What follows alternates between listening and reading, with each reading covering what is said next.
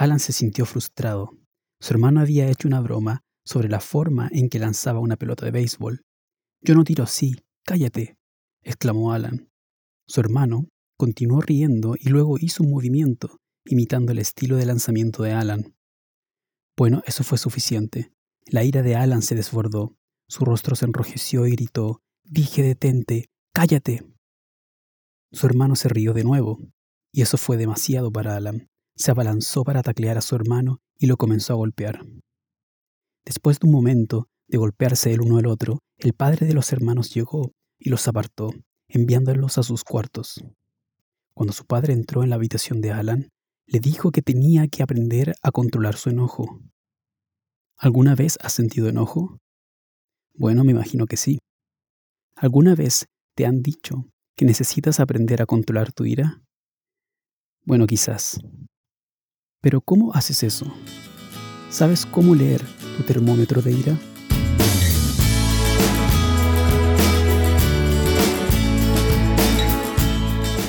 Hola, mi nombre es Pablo Seura y esta es una traducción del podcast de Gary Black. Gracias por acompañarme en algo para reflexionar. Todo el incidente dejó a Alan sintiéndose enojado, herido e incomprendido. Quizás sentiste lo mismo alguna vez. La ira no es una emoción divertida. Mientras grabo este episodio, muchos de ustedes no están yendo aún a la escuela, al menos no fuera de casa.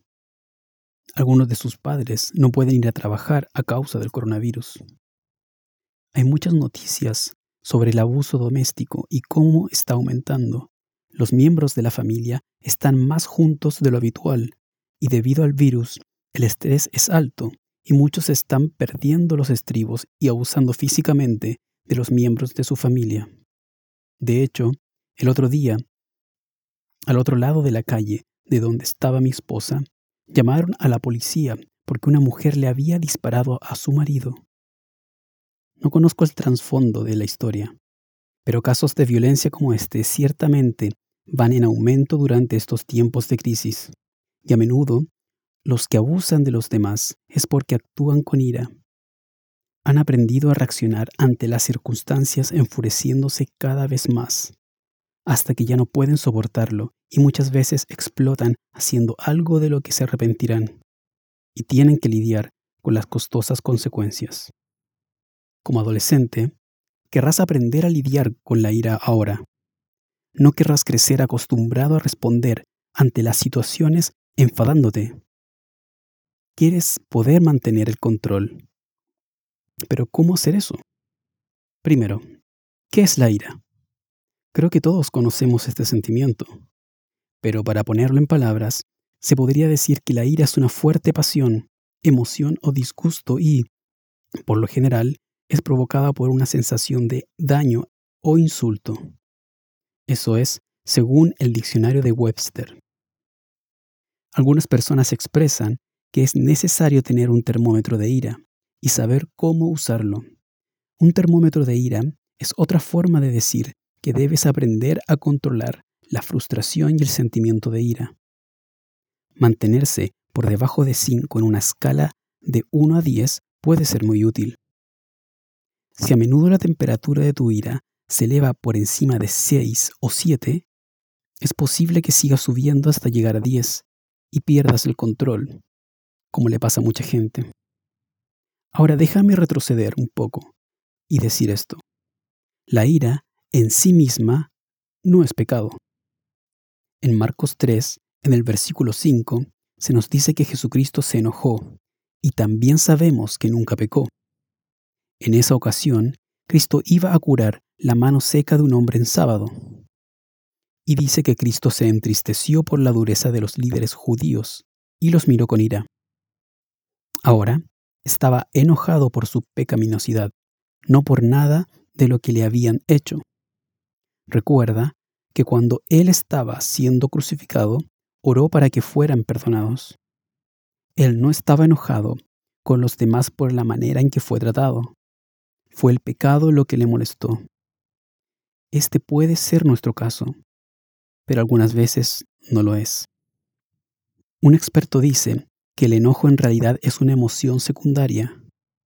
Crece de una emoción primitiva, generalmente un sentimiento relacionado al miedo, dolor, vergüenza o culpa. Sentimos alguna de estas emociones primarias. Como consecuencia, nos enojamos con lo que sea o quien sea que percibimos está causando esta emoción. El pecado provocó el enojo de Jesucristo, pero comúnmente es nuestro egoísmo lo que causa la emoción primitiva. Alan se sentía avergonzado y humillado por su hermano. Él estaba actuando para proteger su orgullo. Cristo nunca hizo eso. En un solo podcast no puedo darte toda la información que necesitas para aprender a controlar tu enojo. Pero si sientes que estás teniendo un serio problema para controlar tu ira, te recomiendo hablar con tu ministro o algún consejero.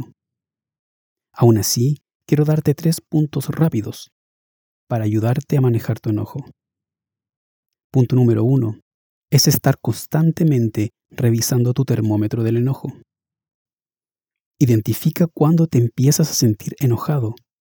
Esto es clave. Cuando te das cuenta de que tu enojo está creciendo y ves la temperatura del termómetro subir, es cuando puedes tomar un paso atrás Date la oportunidad de retroceder y pregúntate, ¿qué me está enojando tanto? ¿Cuál es esa emoción primitiva que me está haciendo sentir así? Así debes mantener a la vista este termómetro y hacerte estas preguntas cuando empieces a sentirte enojado. Número 2. Recuerda que el enojo no resolverá el problema. Solo lo cubre.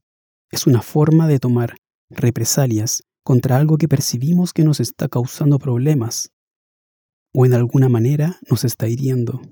Así que, cuando nos sintamos más y más enojados, mantengamos esto en mente. Este sentimiento de enojo no resolverá nada.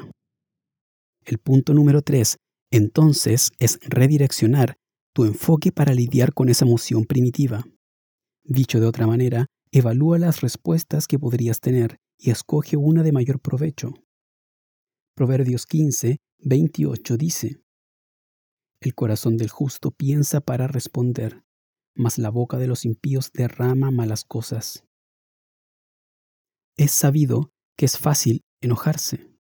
Es una emoción fácil de desarrollar. Pero el corazón de una persona justa estudiará cómo responder correctamente, cuáles son sus diferentes opciones. No tienes que usar la ira como tu principal respuesta. Tomemos a Alan, por ejemplo. Alan podría haberse detenido y reconocer que se estaba enojando, reconocer que su hermano lo estaba haciendo sentir avergonzado, y el orgullo era la razón por la que se sentía así. Podría haber considerado que su hermano se divertía con él. Sí, lo estaba haciendo sentir herido, pero él era su hermano, estaba tratando de ser juguetón con él y divertido. Alan podría haber decidido reírse con su hermano y unirse a él para imitar formas tontas de lanzar la pelota. Riéndose juntos, podrían haber disfrutado el momento. Pero para hacer eso, Alan tendría que reconocer que su orgullo estaba causando el problema. Tendría que humillarse y unirse a la diversión. Y hacerlo era en realidad la mejor opción. Ahora, otra forma en que Alan podría haber respondido es simplemente haberle dicho a su hermano que sus comentarios y acciones lo hirieron y que ya no iba a jugar a la pelota. Existe la posibilidad de que tal vez su hermano se habría disculpado y le habría preguntado si volvería a jugar a la pelota. Aún así, la conclusión es que hay muchas formas diferentes de responder. No tenemos que ir siempre a la ira. Todas estas mejores respuestas requieren que te detengas, que te preguntes por qué te sientes así y recuerdes que la ira no ayudará y así buscar una respuesta diferente. Ahora bien, esto podría requerir algo de práctica, pero serás más feliz como resultado, una persona mucho más alegre. Si tienes problemas para controlar tu ira, Investiga un poco sobre el tema. No creas todo lo que lees. Asegúrate de que esté en línea con lo que Dios dice. Vida, esperanza y verdad es un gran lugar para comenzar. Simplemente haz una búsqueda acerca del tema y encontrarás varios artículos útiles que aparecerán. Nuevamente, busca consejo si es un problema recurrente o algo que está interfiriendo con tus relaciones. Recuerda que la ira no es un pecado, pero el egoísmo y el orgullo asociados con la ira sí son pecado. También reflexiona un poco en lo que dice Primera de Juan 2, versículo 16. Porque todo lo que hay en el mundo, los deseos de la carne, los deseos de los ojos y la vanagloria de la vida, no provienen del Padre, sino del mundo. La ira pecaminosa a menudo es impulsada por nuestro deseo de complacernos a nosotros mismos, de obtener lo que queremos o de proteger nuestro orgullo.